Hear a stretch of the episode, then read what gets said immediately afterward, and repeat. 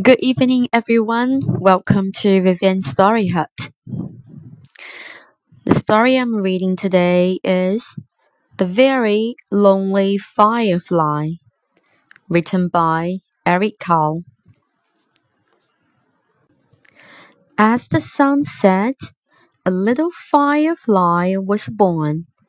It stretched its wings and flew off into the darkening sky. It was a lonely firefly, and it flashed its light, searching for other fireflies. The firefly saw a light and flew toward it. But it was not another firefly. It was a light bulb, lightening up the night. The firefly saw a light and flew toward it. But it was not another firefly. It was a candle flickering in the night.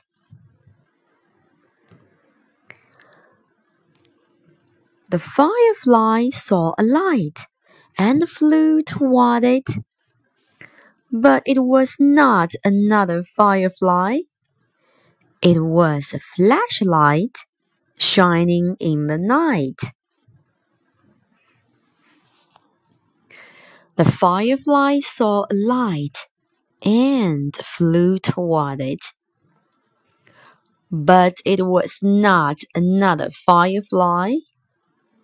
It was a lantern glowing in the night. The firefly saw several lights and flew toward them. But they were not other fireflies. There was a dog and a cat and an owl, their eyes reflecting the lights. The firefly saw a light and flew toward it. But it was not another firefly.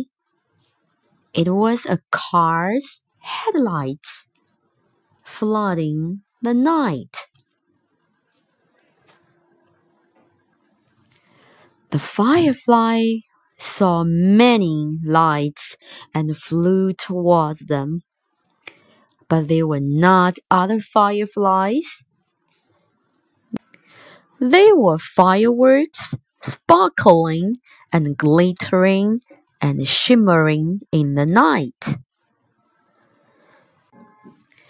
When all was quiet, the firefly flew through the night, flashing its light, looking and searching again. Then the very lonely firefly saw what it had been looking for. A group of fireflies flashing their lights. Now the firefly wasn't lonely anymore. Thanks for listening. See you. Bye.